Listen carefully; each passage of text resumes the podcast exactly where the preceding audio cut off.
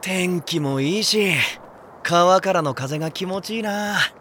ベンチに座って日向ぼっこする人や散歩する人もいて憩いの場って感じだねあ船が来た大阪の名所を巡る遊覧船もあるらしいから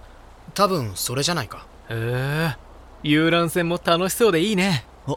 船に乗ってる人が手振ってる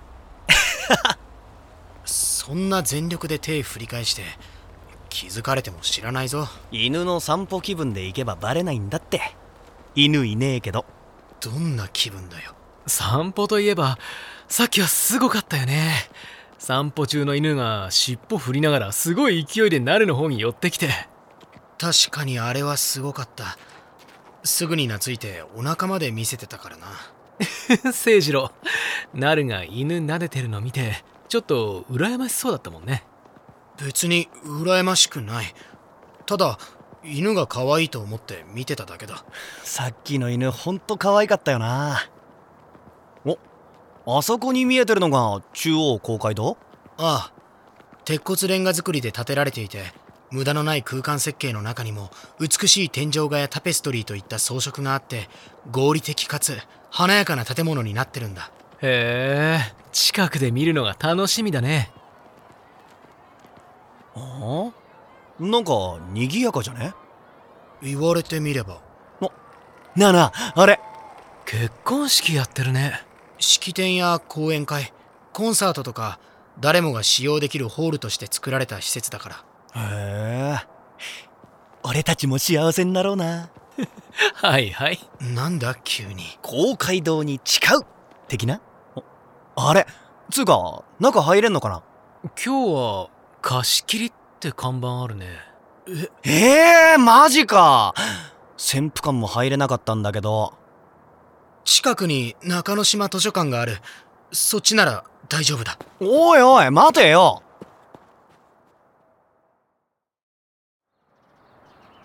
近くに図書館もあるんだ図書館なんて高校ぶりだな中之島図書館の設計者は中央公会堂の設計者と指定関係にあったんだへえなんだかすごいな師匠と弟子が設計に携わった建物が近くに並んでるなんてちょっといいよねそうだな教わった方もこんな風に師匠が設計に携わった建築の近くに自分が設計に携わった建築が並ぶなんてきっと誇らしくて嬉しかったんじゃないかと思うねえ清次郎も自分が作った建築が師匠の建築と並んでたら嬉しいそうだな嬉しいとは思うけどけど嬉しいと思うより先に恐れ多い気持ちになりそうだなるほど清次郎らしいねあ入り口あっちだって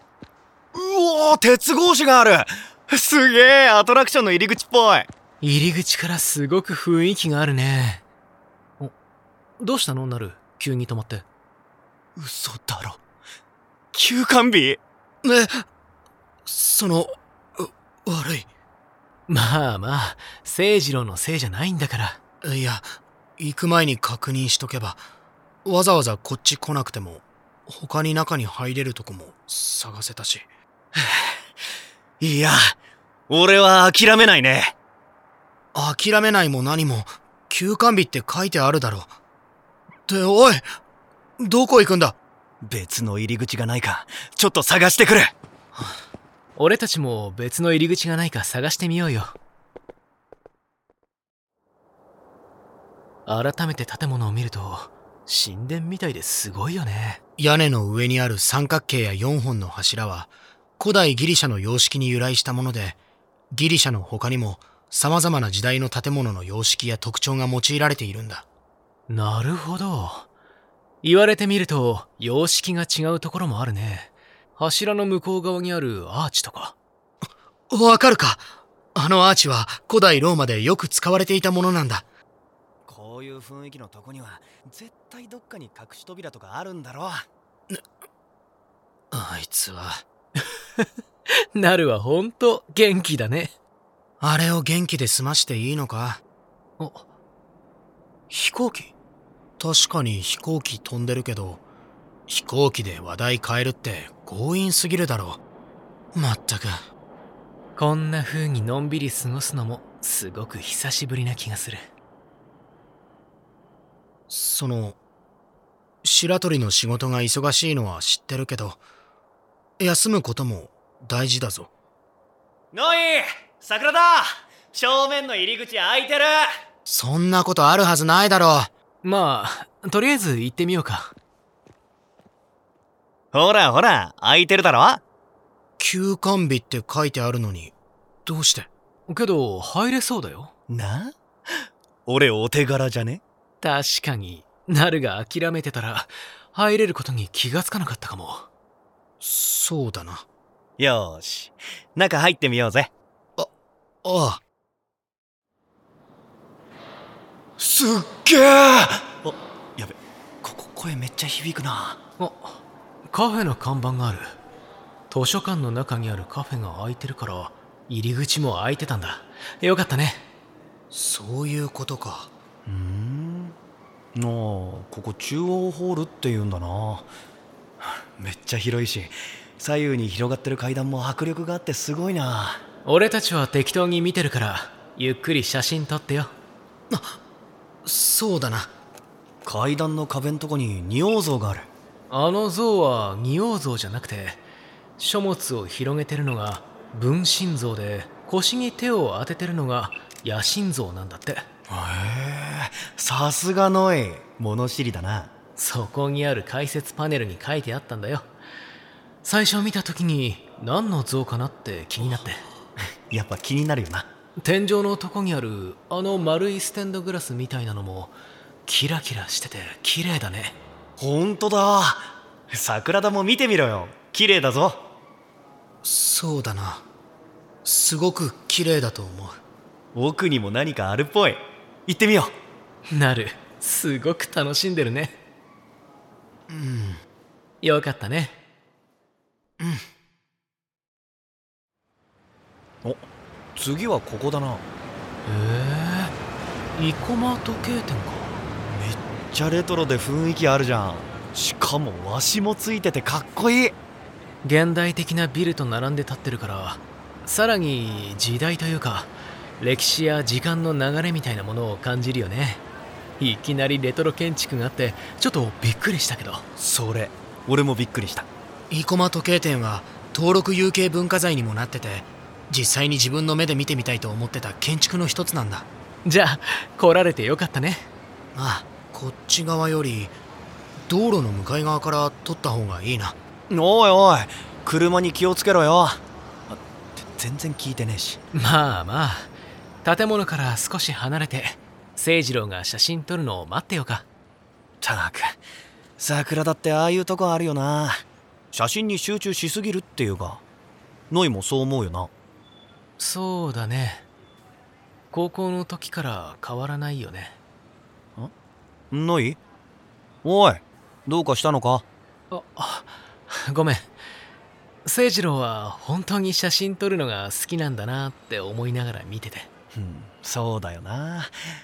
好きってすごいなって桜田が写真撮るの見てると思ううんだからいい写真が撮れるのかもしれないねあ結構人が通るねうんなるああもう俺行ってくるいや行ってくるってちょっとなるなあえよ横浜お前さ人通りが多いせいで写真撮れなくて困ってんだろなんで分かったんだよ見てたらわかるしカメラのレンズの向きとか桜田の動きとかとにかくそういうことなら俺を頼りな頼るっておいこうやって建物の前でポーズ撮ってれば仕事で撮影してるんだなって思ってもらえるし桜田も撮影しやすいだろいやでもピントの調整とかレンズとか早く撮れって今なら人も少ないし絶好のシャッターチャンスじゃん俺みたいな素人にこんな簡単に写真撮らせてもいいのかいいのかってどういうことだよお前プロだろ別に誰にでも取らせたりしないってじゃあなんで俺には取らせてくれるんだえそんなの桜田が友達だからに決まってんじゃんえ友達だったのかいやこうして一緒に建築巡りしてるんだしえ俺たち友達ってことでよくない恥ずかしくないかそういうこと言うのなんだよそこは友達っていうとこだろああもううるさい写真がブレる黙ってポーズ取ってろ別にいいじゃん喋るくらいおーい無視すんなよほらこっち見ろ俺も久しぶりに写真撮りたくなってきたな黙ってろなるも言ってたしスマホでもいいかいい写真が撮れたうるせえ2人ともすごくいい顔してる世界を変えるはずだったかつての天才少女は18の3月に遥か未来覗いたら消えたここから先はきっと悪い夢だ願望も法則も魔法もきっと何もない潮が満ちて声は遠ざかって水圧が両耳を塞いだ時いくどこか遠い街で聞こえた別れの音「すべて受け入れろと運命が」「胸ぐらを掴んで僕を殴る」「これは誰かの夢だ分かっていた分かっていた今はただ泳ぐ泳ぐ泳ぐ」星の海を泳ぐ泳ぐ泳ぐ未完成シアノタイプ